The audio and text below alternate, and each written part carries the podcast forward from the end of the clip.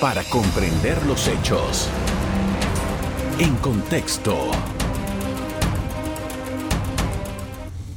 Muy buenas noches, sean todos bienvenidos y ahora para comprender las noticias las pondremos en contexto. La Cámara Panameña de la Construcción pidió al presidente Laurentino Cortizo concluir los trámites para el pago de las cuentas pendientes a las empresas contratistas que prestan servicios a distintas instituciones. La deuda a contratistas y proveedores del Estado no es nueva. Se trata de una cuenta de años atrás, la cual suma alrededor de 800 millones de dólares. En tanto, la Cámara Panameña de la Construcción aseguró que el pago de las cuentas morosas contribuirá a la dinamización de la economía. ¿Cuándo pagará este dinero? ¿Cómo afecta esto al sector de la construcción? En la siguiente entrevista explicamos todos los detalles. Esta noche me acompaña el señor, el ingeniero Rutilio Villarreal, es el presidente de la Sociedad Panameña de Ingenieros y Arquitectos. Vamos a conversar desde la perspectiva de la espía este fenómeno. Buenas noches. Buenas noches. Gracias por aceptar nuestra invitación. Señor eh, ingeniero Villarreal, ¿cuál es el... ¿Desde qué óptica ven ustedes este fenómeno que hemos estado describiendo esta noche? Mira, para nosotros, desde la Sociedad Panameña de Ingenieros y Arquitectos, es de suma preocupación el tema que está sucediendo con el pago a los contratistas que tienen que ver con temas de construcción eh, en el Estado. ¿no? Si bien es cierto, nuestro gremio es un gremio que aglutina a los profesionales, eh, sin duda, pues los sin los profesionales no hay obras. ¿Ves? Eh, somos nosotros los profesionales los que de una u otra manera llevamos adelante los temas de, de las obras, principalmente en la parte de diseño, control de calidad, eh, en la parte que tiene que ver con los estudios técnicos y que todo ese esto y que todas esas actividades las hacemos a través de, las empresas contratistas y que todo es una cadena. Si a ellas no las pagan, pues a nosotros tampoco nos pagan y ahí vamos entonces en esa cadena que nos está afectando cada día más, ¿no? Cuando estaba preparándome para este programa vi varias cifras. ¿Cuál es la cifra que ustedes tienen en, sus estudios, sus análisis sobre la deuda pendiente que tiene el gobierno con, los contratistas? Mira, eh, eh, en información que tenemos, esto, el Estado panameño le adeuda a los contratistas en general un poco más de 700 millones de dólares, eh, de las cuales 170 millones más o menos corresponden a las empresas que están afiliadas a la Cámara Panameña de la Construcción y el resto pues a, a las empresas que se dedican de una manera independiente pues a llevar eh, adelante proyectos de construcción en todo lo que es el Estado panameño. Hay muchos de estos casos que son subcontratistas y subcontratistas de empresas grandes que han tenido proyectos importantes en Panamá. ¿Cuál es la situación que ustedes ven ahí? Bueno, como te dije al inicio, ¿no? el tema de los subcontratistas es justamente eso. En el caso de nosotros, por lo menos los profesionales, eh, somos subcontratistas de estos grandes proyectos. Eh, en la parte de diseño, inspección, como te dije hace un momento, en la parte que, que tiene que ver con los estudios, y en la ejecución per se de, algunos eh, de algunas actividades propiamente del proyecto. ¿no? Eh, nosotros en temas de servicios profesionales eh, hemos hecho un análisis más o menos promedio de cuánto puede ser la deuda que, que, puede tener o el rebote que puede tener la deuda que tiene el Estado con los contratistas hacia nosotros los profesionales están en el orden más o menos de los 35 millones de dólares. ¿no? 35 millones de dólares de ese gran total de, más o menos 800 millones de dólares. Ahora bien, ¿Esto dónde está ubicado? ¿Son proyectos que están pendientes, proyectos que no están terminados, proyectos que ya se entregaron? ¿Cuál es la condición? Mira, es, una, es, una variable, ¿no? Esto, eh, definitivamente eh, la gran mayoría de estos están en proyectos que no han concluido, proyectos que, a cifra del gobierno hablábamos de alrededor de mil proyectos sin terminar, eh, esto en el 2019 por diversas variables. Otro, eh, uno, una de las variables era por un tema de falta de pago eh, oportuno y, del Estado pues, hacia las empresas contratistas. El otro, el otro factor eh, variable era, por ejemplo, temas contractuales, en donde las empresas de una u otra manera pues, habían, habían abandonado el proyecto. ahora, después de pandemia, esto, existe una tercera variable que más nos preocupa a nosotros, que es que los funcionarios dejaron vencer el tema de las fianzas de cumplimiento eh, que, amparaban eh, estos, estos contratos y hoy por hoy pues entonces eh, las, las, aseguradoras no están haciendo frente a estos temas. ¿De qué instituciones estamos hablando? ¿Dónde está el grueso de la, de la deuda? Bueno, instituciones como el Ministerio de Obras Públicas, sin duda, ¿no? Pero no por la cantidad de proyectos, sino por los montos que se manejan en esa institución. Esto podemos decir que viene seguido después del Ministerio de Salud, también por todo esto de los hospitales que todavía están pendientes de concluir. El Ministerio de Educación, por ejemplo, también tiene un gran, gran porcentaje en esto de la, de, la deuda que, se tiene con los contratistas. ¿no? Ahora, ¿esto qué, eh, qué le produce? Porque en el caso de ustedes, que son los profesionales, 35 millones de dólares no es poco dinero. Eh, ustedes muchas veces son, trabajan como independientes o tienen pequeñas empresas. ¿Cómo le afecta esto directamente al bienestar de la empresa o a título personal? Bueno, es que eh, la forma de hacer la, profesión o ejercer una profesión a través de, eh, hay dos maneras de hacerlo, ¿no? A través de profesiones liberales, como, somos todos, eh, eh, o sea, de manera independiente, o a través de la plataforma empresarial por medio de una sociedad anónima. La gran mayoría de nuestros colegas pues, lo, realiza de esa manera, pero son pequeñas empresas, justamente en donde su, su capital humano podremos, podremos estar hablando de, de, 10, 15, 20 colaboradores, todos profesionales, porque justamente se trata de, de, técnicos, ¿no? de personas técnicas eh, a las cuales pues esto nos tienen en estos momentos en, un gran problema, ¿no? Ahora, ¿qué tipo de acercamiento ha habido con las autoridades para eso? Vi, eh, empezamos hablando aquí de una carta que mandó la Cámara de la Construcción al gobierno. ¿Qué pasa con ese diálogo? Bueno, mira, eh, lo último que supimos nosotros en cuanto al tema de, de, esa petición que hizo la Cámara Panameña de la Construcción al gobierno es que pues esto se había llegado a un consenso de que el Estado se había comprometido a habilitar alrededor de unos 300 millones de dólares para ir esto eh, justamente saldando parte de esa deuda que, que, se tiene con, con, los contratistas. Era para junio más o menos. Correcto, era, era, era, era para esta fecha, sí, correcto. Junio, pues esto vamos a decir que entró todo este problema social que, que se nos presentó en el mes de julio eh, pero hasta el momento, pues eh, vimos días atrás una carta abierta que hizo CAPAC al presidente de la República, en donde nuevamente solicitaba acelerar un poco más los, eh, los trámites para, para que esta, esta deuda fuera saldada, ¿no? como te dije, pues a ellos, a ellos, la última informe que tenemos, pues se les se la deuda alrededor de 170 millones de dólares pero no son todas las empresas. Tenemos pues que el resto de las empresas a nivel nacional también tienen problemas. ¿no? Por esto vamos a hacer una primera pausa para comerciales. A regreso seguimos hablando sobre la industria de la construcción y las deudas que el Estado tiene con esta industria. Ya regresamos. En contexto.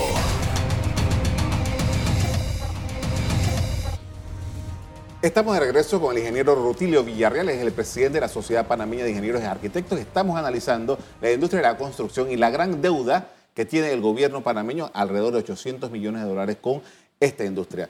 Y ustedes tenían algunas observaciones, particularmente la espía, acerca de la ley de contrataciones públicas respecto a esta materia que tiene que ver con el pago a los proveedores del Estado. Sí, mira, son, son cinco observaciones sencillas y que pasan la primera por retomar la planificación estatal. Nosotros somos del convencimiento y necesitamos, la verdad, que se haga planificación, que las obras del Estado se planifiquen. Hemos estado comprando últimamente lo que nos vienen a vender, mas no, estamos invirtiendo en lo que verdaderamente necesitamos, ¿no? Justamente por la falta de planificación. Esta, esta falta de planificación nos lleva a tener obras más costosas, ¿no? Porque si no sabemos qué es lo que vamos a hacer, la especulación, la incertidumbre en los proyectos aumenta y ese es uno de los, de, los temas que nosotros estamos planteando. Eso por ejemplo estas licitaciones de diseño y construcción. Correcto. Ese es justamente el segundo punto. Eh, e, esa modalidad de diseño y construcción debe ser eliminada de la, de la ley de contrataciones públicas. Esto lo que está haciendo es elevar los costos. ¿verdad? E, esto, eh, el nivel de incertidumbre en estos, en, en estos conceptuales de proyectos son muy altos y eso es lo que esto termina en adendas prácticamente doblando la cantidad de, dinero para la cual fuera contratado. ¿no? Esto eh, está evidenciado que no, que no funciona y que la forma para poder corregir el tema pasa por el primer punto, por la planificación. Necesitamos que nuestras eh, instituciones tengan planificado las obras en las cuales se va a invertir ese dinero. ¿no? El tercer punto, pues, mejora en los pliegos. Pareciera que todos los pliegos esto, empiezan iniciando el gobierno muy bien, muy bien estructurado, pero a medida que va pasando el tiempo van, se van deformando de tal punto que en la parte por lo menos de experiencia esto, aquí hay obras que una carretera, por ejemplo, de 12 kilómetros, pues dentro de la experiencia de los ingenieros que van a participar, tienes que haber construido 100. Oye, pero si la obra nada más de 12. ¿Ves? A nivel de empresa, por ejemplo, lo pasa lo mismo.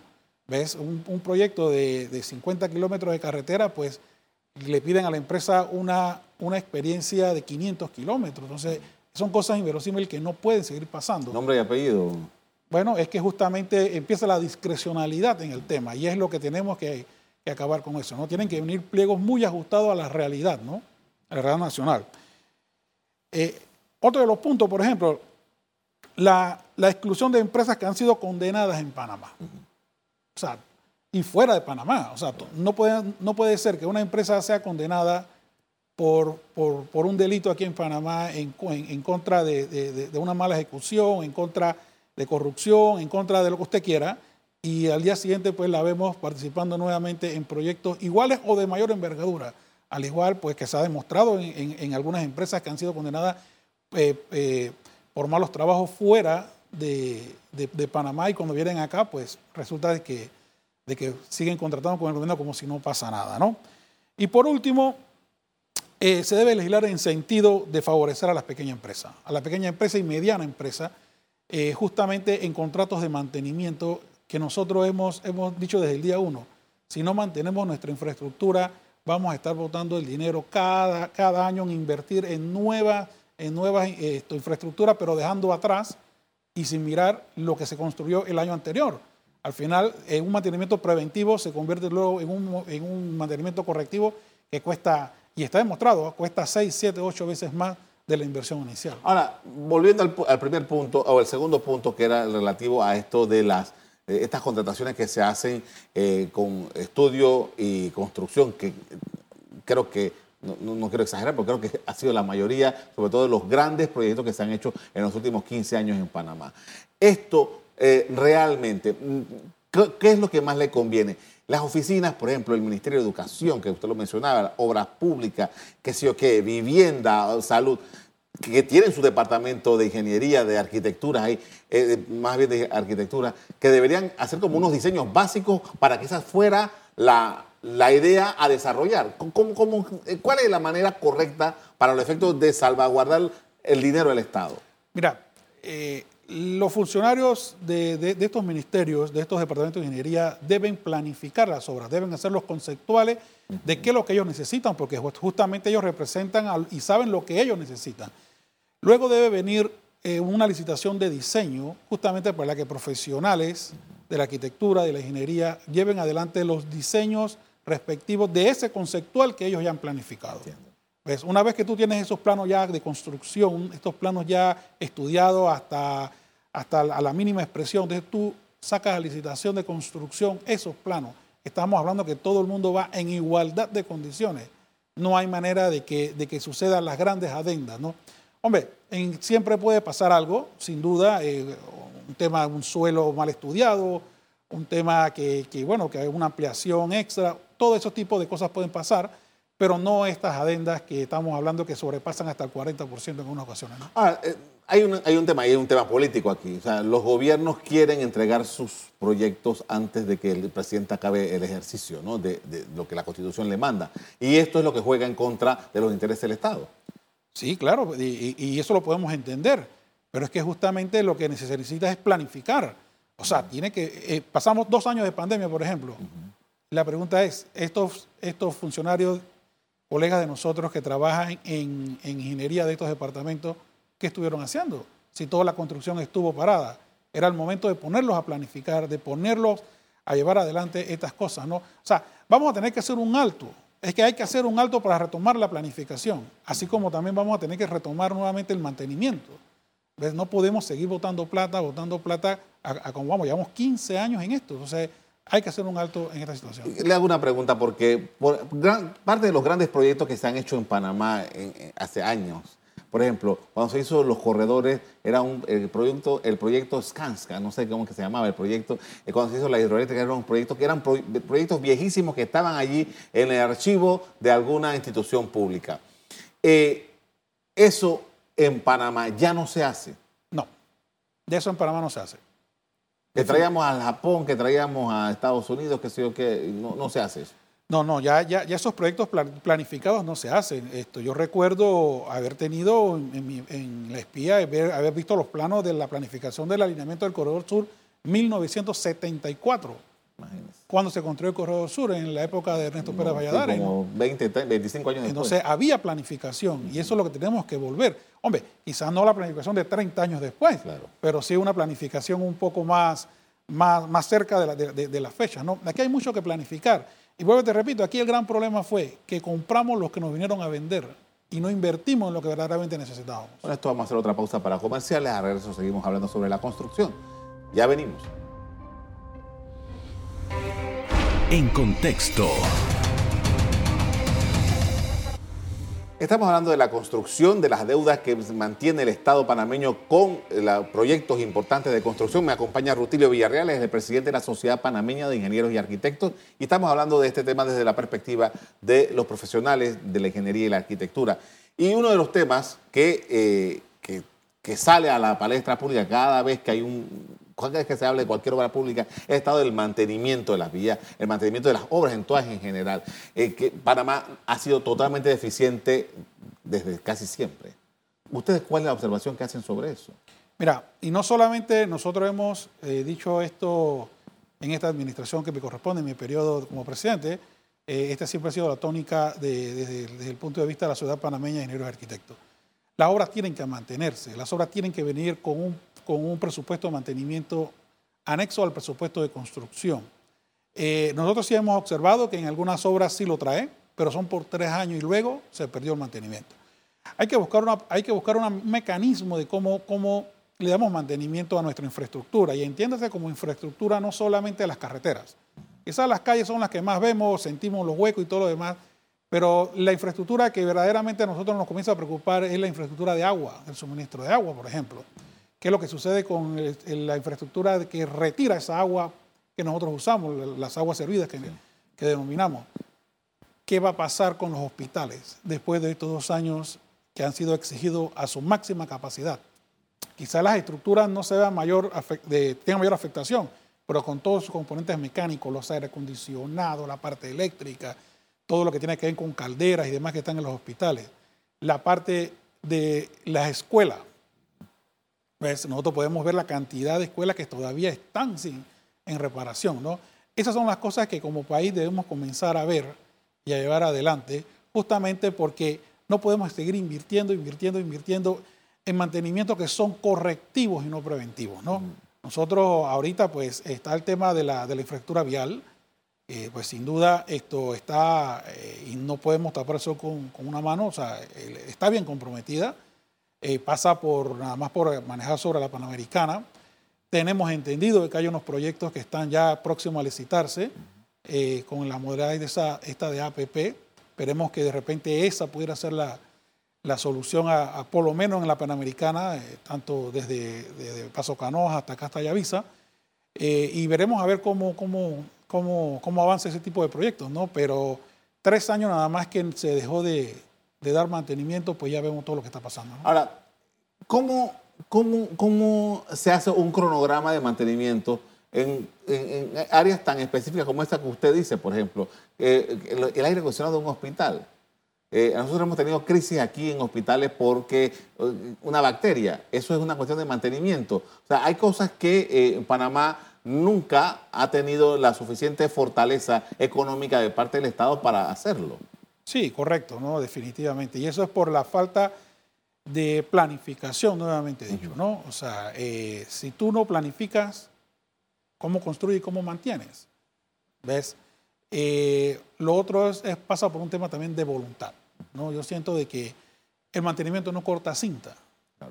Y ese es el gran problema, que no corta cinta, ¿ves? Y mucho menos el mantenimiento cuando está enterrado, en el caso de las tuberías. Eso está allá abajo, eso no lo ve nadie. Todo el mundo ve nada más cuando abre el grifo y sale el agua. Entonces, esos son los temas de voluntades que los que toman decisiones tienen que empezar a entender que todo no es cortar cinta. Por ejemplo, hace como 13 años, 12, 13 años, se inauguró una escuela en, en el, área de la, provincia de Panamá Oeste, Guillermo Endara, una escuela nueva y que había reseñas en los periódicos, en los medios de comunicación de una gran escuela y para el inicio de este año escolar ya había protestas por parte de los padres de familia porque la escuela tenía una serie de... O sea, ¿Cómo se, se espera que una escuela que fue construida con tanto bombo y platillo, ya al cabo de, en menos de 15 años, ya tenga problemas que la gente tenga que ir a una protesta. Son esas, ese tipo de cosas que eh, no están metidas en el presupuesto del mantenimiento de la escuela. Claro, y te aseguro que, que lo más probable, digo, no sé qué, qué fue lo que sucedió en la, eh, en la Guillermo Endara, pero te aseguro que lo, que lo, que lo, que lo más probable que, que sucedió fue falta de mantenimiento preventivo. O sea, ahí la estructura debe estar bastante eh, eh, entera, sin duda. La, la, parte eléctrica y todo lo demás, pues lo que es la infraestructura debe estar funcionando. De repente lo que está pasando son puertas, ventanas, este tipo que son cosas totalmente cielos rasos, cosas totalmente sencillas de resolver y que falta es la voluntad. Pero esto pasa en, por lo siguiente, y es lo que nosotros a veces esto también hemos, hemos concluido. O sea, esperar que desde Cárdenas se tome la decisión para arreglar un cielo raso de una escuela que está ubicado en Puerto Armuelles, pues es un tema de descentralización. Tienen que empoderarse más a, a las regiones educativas o, ¿por qué no?, en el darle, darle ese tipo de mantenimiento a los municipios, por ejemplo. Claro. Ahora, por ejemplo, volviendo al tema de las deudas que el, el, gobierno tiene con las empresas de construcción, yo estaba leyendo en el comunicado de la CAPA que decía, no quiero que me faltara esto, dice que los contratistas del Estado mes a mes van presentando cuentas. Las obras públicas lo exigen así, o sea que cada factura es por sí. mes. Cada mes que pasa se van acumulando y terminan eh, eh, acumulándose al final del año y después ya el siguiente año queda en vigencia expirada y hay que hacer todo un, una vuelta horrorosa para poder que le paguen a uno esa plata. Sí, eso, eso es totalmente cierto. Eso es totalmente cierto. Eh, y entramos en la burocracia estatal, ¿no? Todos los meses esto, tú tienes que presentar tu cuenta, es, es avalada técnicamente, luego Contraloría viene, pero de allí a la ejecución per se de la cuenta, pues pasa lo que pasa y lo que describen ellos allí. Pero lo peor de esto es que mes por mes los intereses van subiendo.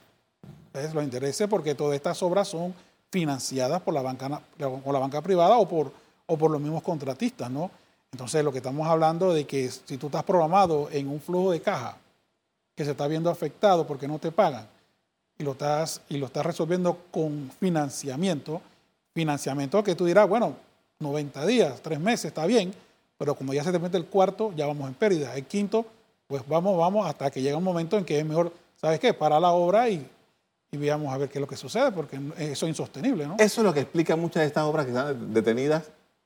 Sí, eso son parte de lo que, de, de lo que está pasando, ¿no? Uh -huh. eh, el, el, tema de flujo de caja por parte de, de, de la, para la ejecución de obras, ¿no? Eh, esto, y, que, y que ha llevado a muchos contratistas, eh, principalmente de obras medianas y pequeñas, a decir, paremos. Ah, hay, hay voces que dicen que hay empresas que han quebrado. Sí, eh, sin duda, sin duda. El, el, la estadística es una, eh, estamos tratando de unificarla uh -huh. eh, porque justamente esto, ese tipo de empresas, contratistas pequeñas, medianas, que han quebrado, son justamente son las que representan nuestro sector uh -huh. en espía, ¿no? Nosotros tenemos algunas cifras que las cuales estamos terminando de estudiar eh, justamente para, para, acercarla más a la realidad del asunto, ¿no? Eh, pero sí, definitivamente esto han quebrado, han quebrado y, y, es producto de esto, de que el financiamiento es tan extenso, lo que tú habías planificado que fuera 90 días ya se ha convertido en 180 hasta 365 días. Entonces, eso no hay manera de, de, de poder aguantarlo, ¿no? De nuevo, las, las autoridades saben este problema, o sea, hay una carta pública, pero ¿Qué tipo de acercamiento hay con los responsables? En este caso sería el Ministerio de Economía y Finanzas, ¿no? Bueno, mira, nosotros desde la sociedad panameña no hemos hecho ningún acercamiento directo esto, con Economía y Finanzas. Eh, esto lo ha hecho la Cámara Panameña de la Construcción. Nosotros en, en varias ocasiones hemos conversado con, con, su presidente al respecto. Ellos están atendiendo el tema. Eh, quizás porque pues, esto, eh, su organización a, así lo, lo, lo, lo, amerita, pues. Uh -huh. Eh, pero, eh, como, te, como te digo al inicio, ¿no? Esto, este, este tema nos está golpeando eh, fuertemente a nosotros y, y, hemos, y, ya tocará entrar en la, en la discusión. ¿no? Le agradezco mucho, ingeniero, por habernos acompañado esta noche por hablar de este tema. Muy amable. Hombre, gracias. A ustedes también quiero agradecerles a que hayan prestado atención a estos asuntos tan importantes. Como siempre, los invito a que mantengan la sintonía en EcoTV. Buenas noches. Para comprender los hechos. En contexto. Revive este programa entrando al canal 1 de BOD de Tigo.